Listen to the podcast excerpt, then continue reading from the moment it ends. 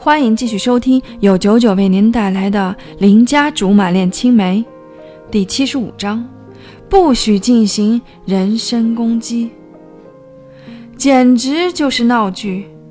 董卓无疑成了本场最大的赢家，我连辩解的机会都没有，努力忍着不发作。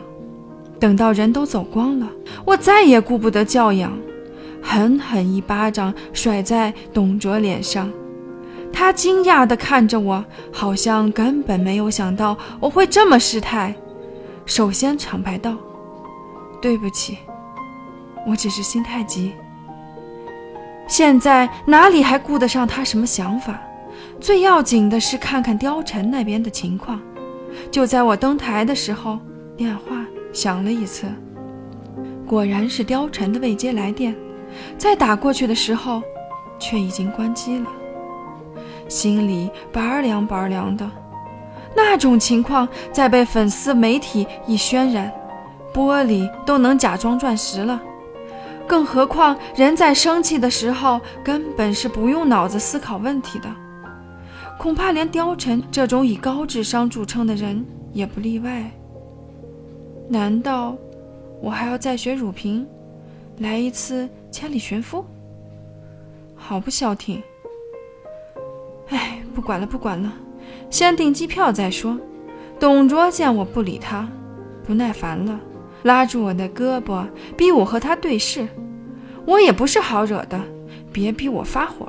他板着脸问：“你不喜欢我的做事方式，大可以明说。现在这样不冷不热的，是想干什么？”董卓。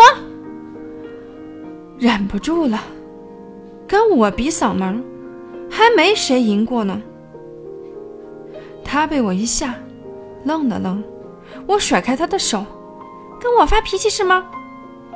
好啊，怕你我就不叫步小吕。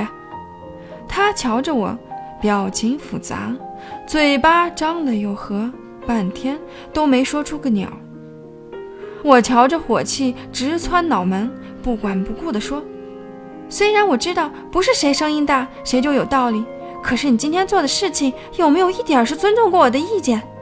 我已经不是姑娘十八、春心大发的年纪了，没有那么多带着玫瑰花和七彩泡泡的白日梦。你都没有问过我，就觉得我一定会喜欢惊天动地的闹剧吗？我不是明星，我不喜欢出风头。小吕，对不起。他马上认错。道歉的态度更加让我恼火，我宁肯他暴走，正好一拍两散。他满是歉疚地问：“小吕，你会原谅我吗？”无奈极了，只能不停叹气。董卓，是我该跟你道歉。之前也不晓得自己是怎么了，认定你就非要上赶着去追，可是后来我发现，或许我们根本就不适合。说的再清楚一点，我跟雕，雕妹妹。最后半句愣是被吓得卡在喉咙里。转过身，是关羽，哇呀呀的面容。你还在这里干什么？再一看边上的董卓，气不打一处来了。关羽指着董卓的鼻子，愤愤地说：“好小子，好小子，就你坏事儿！”不由分说，被关羽连拉带拽从后门弄出了电视台。经过正门的时候，看见举着董卓玉照的孩子们还守着不肯走。更有甚者，反倒围着记者打听起八卦。那些个记者脸上一阵红一阵绿，都快赶上红绿灯了。关羽，我觉得这次被我搞砸了。你没答应他吧？当然没有，可是我话还没说完，你就来了。关羽反倒有理有据地说：“幸好我赶得及，否则就你那二把刀的智商，非被那小子绕进去不可。”不许进行人身攻击。